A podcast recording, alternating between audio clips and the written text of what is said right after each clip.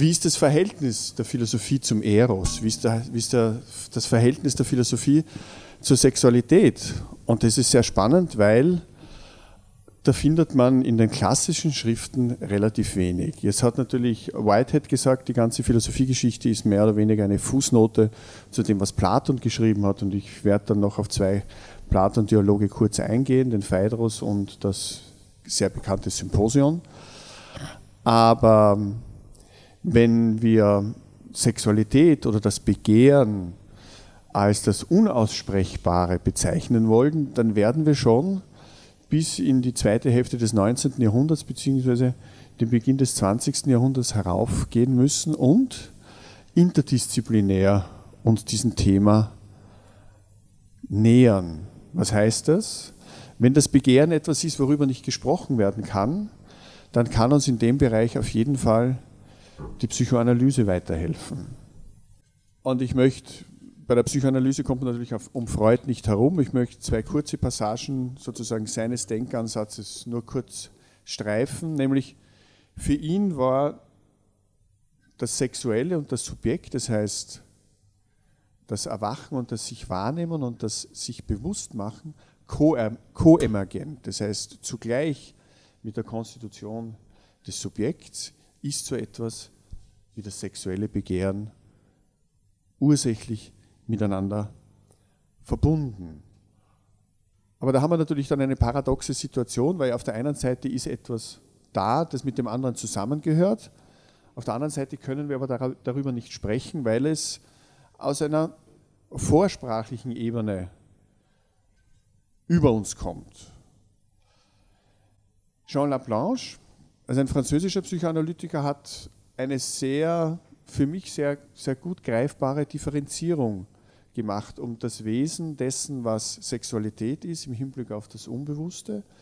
Und wir werden dann auch noch sehen, die sogenannten philosophisch-ontologischen Implikationen, um das gut auseinanderzuhalten. Er sagt uns nämlich, es wäre ganz gut, wenn wir an zwei Formen denken. Die eine Form denkt er als le sexual. Das ist dasjenige, was nicht objektbezogen ist, sondern es ist das Autoerotische, so wie sich das Subjekt wahrnimmt, wie es sich selbst berührt, wie es sich selbst streichelt, wie es sozusagen selbst den Körper wahrnimmt und erforscht. Und diese Form der Selbstwahrnehmung, das Lutschen, das Angenehme, das Streicheln, ist ganz ursächlich konstitutiv dafür, was wir im späteren Leben und das ist der zweite Punkt, von dem er spricht, das ist das Sexuell. Das ist dann dasjenige, was ähm, durch ähm, hormonelle Veränderungsprozesse als Sexualität bewusst wird in der Pubertät. Nur ist die Art und Weise der Körperwahrnehmung im Sexuell, das heißt, wenn wir dann erwachen, als junge Menschen und unser, unser, unser, unser Triebleben sozusagen dann äh, volle Fahrt aufnimmt, immer prädeterminiert durch diejenige Form, die wir vorher für uns schon gefunden haben. Das heißt, die, die Art und Weise, wie wir uns selbst wahrgenommen haben, wie wir uns selbst berührt haben, wird dann eigentlich nur ein zweites Mal auf eine Art, andere Art und Weise ähm, erfahren was zu der paradoxen Situation führt, in dem Moment, wo wir uns dann als sexuelle Wesen äh, bewusst werden, können wir nur auf dasjenige uns zurückbeziehen, was uns vorher als angenehmes immer schon vorhanden war. Das heißt, die Psychoanalyse sagt dann, dass wir in unserem Triebverhalten, in unserem erwachsenen Triebverhalten das wieder erleben, was wir an kindlichen Körperbewusstsein, schon wahrgenommen haben. Und in dem, in dem Zusammenhang sagt eben Lacan, der französische, das ist der letzte Psychoanalytiker, den ich heute jetzt sozusagen mitgebracht habe, sagt eben Lacan, der französische Psychoanalytiker, es ist jetzt ganz spannend, darüber nachzudenken, was denn dieses Unbewusste, insofern es ja ursprünglich mit dem Sexuellen verbunden ist, für uns sein kann. Dieses Unbewusste ist die Art und Weise, wie wir uns konstitutiv wahrnehmen. Es ist etwas vorhanden und darauf kann alles andere erst Bezug nehmen. Das führt dann zu einer Differenz zwischen dem, was wir als triebliches Sein an uns feststellen, wie wir uns spüren, was für uns angenehm ist, was für uns unangenehm ist. Und auf der anderen Seite, da komme ich später dann noch einmal dazu, was für uns gesellschaftlich als Norm, als sexuelle Erfahrung erlaubt ist, weil wir kulturgeschichtlich, worauf ich dann auch noch eingehe, immer wieder bemerken, dass es darum geht, die Sexualität, das sexuelle Empfinden einzuhegen und in einen gewissen normativen Kontext zu stellen. Das widerspricht aber dem, wie frei sich der Mensch selbst wahrnimmt und wie es dann ist, wenn er mit dem anderen in Kontakt tritt. Das ist ja dann eine spannende Geschichte. Da geht es ja nicht nur um mein Begehren, das schon einmal ein doppeltes ist, insofern ich meine Körperwahrnehmung als kindliches Wesen erlebt habe und die in mir gespeichert ist und die sozusagen dann trieblich überformt wird, sondern dann ist ja auch noch der oder die andere. Wie gelingt es mir, mit diesem nicht greifbaren in Kontakt zu treten? Wie viele symbolische Aufladungen bedarf es, um mit dem anderen Menschen in diesen Kontakt treten zu können, wenn ich ja schon nicht einmal selber Herr oder Frau meines eigenen Begehrens bin, weil ich das nicht frei wählen kann, sondern weil das vorher schon immer ähm, zugrunde gelegt ist. Also Lacan definiert das Unbewusste als ein Wissen, das sich selbst nicht weiß. Und ich denke mir, dass das gerade im Bereich des Begehrens ein ganz, ganz wesentlicher Punkt ist. Wie weit ist es uns gestattet, diese Erfahrungen zu haben? Wie weit ist es uns gestattet, hier in die Tiefe zu gehen, um dieses Erleben zu ermöglichen?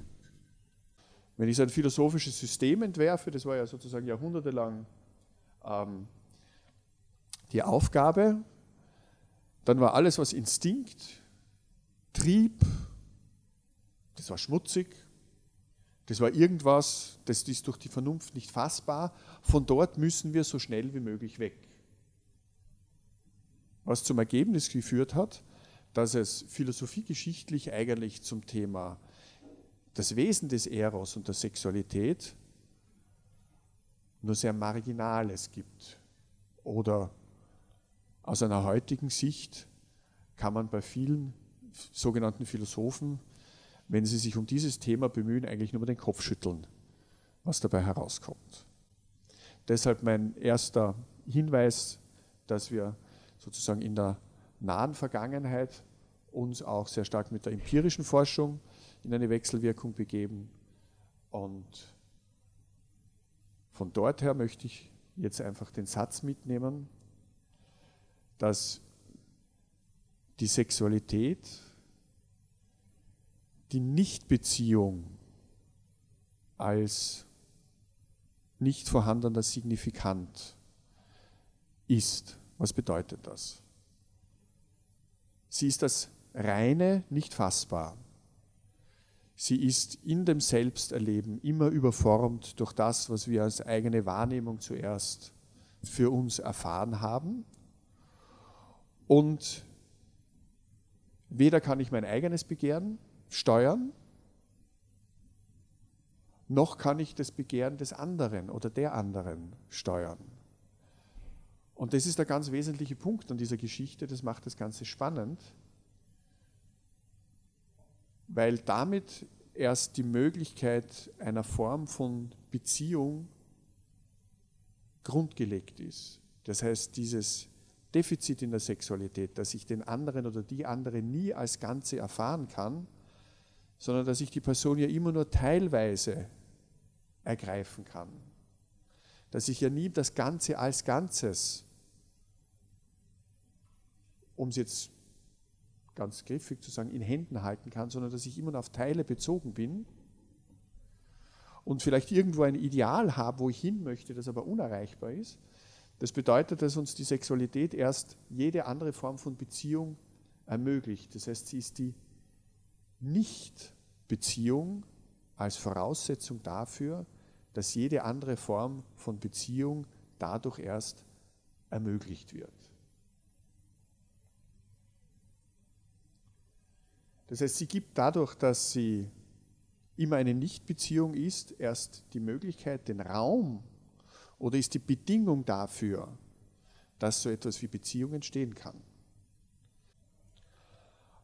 Und Sexualität, wenn sie jetzt nicht autoerotisch ist, involviert einen anderen oder involviert eine andere. Naja, wie greifbar ist die Person? Die Situation ist unvorhersehbar, die Situation ist unsicher. Woher kann ich wissen, dass er oder sie jetzt genau das möchte, was ich möchte? Wie können wir Vereinbarungen treffen, dass dieser gemeinsame Genuss auch ein gemeinsamer Genuss ist?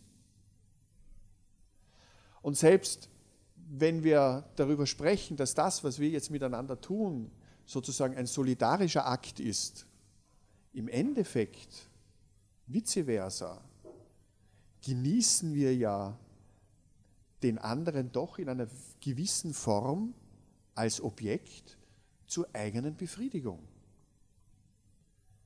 Weil es dieses Idealbild der unendlichen Verschmelzung, allein schon aufgrund des zeitlichen Kontextes, nicht geben kann. Wobei ich ja heute nur ein paar Zugänge referieren kann. Also bitte, ich habe da jetzt nicht das Gelbe vom Ei. Ich bin genauso ratlos wie alle anderen. Ich arbeite mich an gewissen Ansätzen ab und denke mir, da kann ich mal was mitnehmen. Aber das Feld bleibt offen. Wir werden keine abschließende äh, dogmatische Bestimmung von dem finden können, was jetzt Sexualität für jeden oder was der Eros für jede und jeden ist.